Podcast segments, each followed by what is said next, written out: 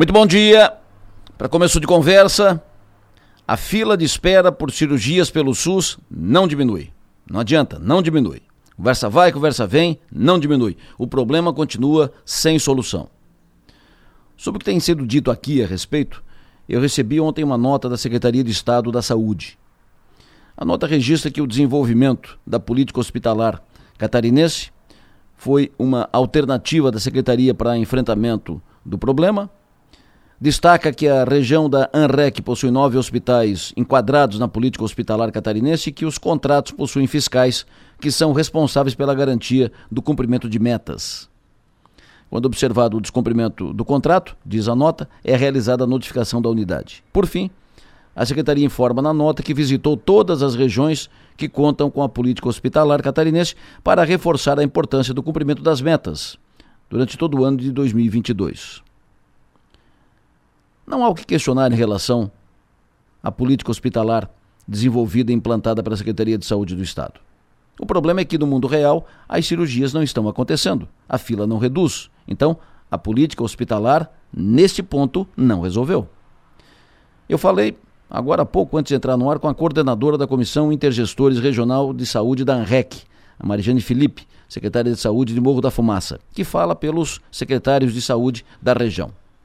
Ela informou que ontem entregou todos os documentos que o promotor de justiça solicitou na semana passada e que a esperança agora é que o Ministério Público ajude a encaminhar solução. E arrematou: não podemos mais aceitar as pessoas aguardando anos e anos por uma cirurgia. Não podemos aceitar o paciente agravando na frente dos nossos olhos enquanto aguarda uma cirurgia. Pessoas sem qualidade de vida, vivendo com dor, aguardando um procedimento cirúrgico. Fecha aspas. Enfim, tudo continua como dantes. Tem pacientes esperando quatro anos pela cirurgia determinada pelo médico. Pessoas que estão sofrendo com problema de saúde que só tem perspectiva de solução com a cirurgia. Cada contrato, como diz a nota da secretaria, tem um fiscal. Só que os fiscais demoram a notificar. Quando a secretaria informa que visitou todas as regiões para reforçar a importância do cumprimento de metas, pode ser acrescentado que não deu resultado. Foi como se a secretaria tivesse falado ao deserto, porque a fila não anda. Nas conversas de gabinete, nos planos e projetos, pode até oferecer perspectiva de solução, mas na prática não acontece. No mundo real, a fila está lá e os pacientes sofrendo.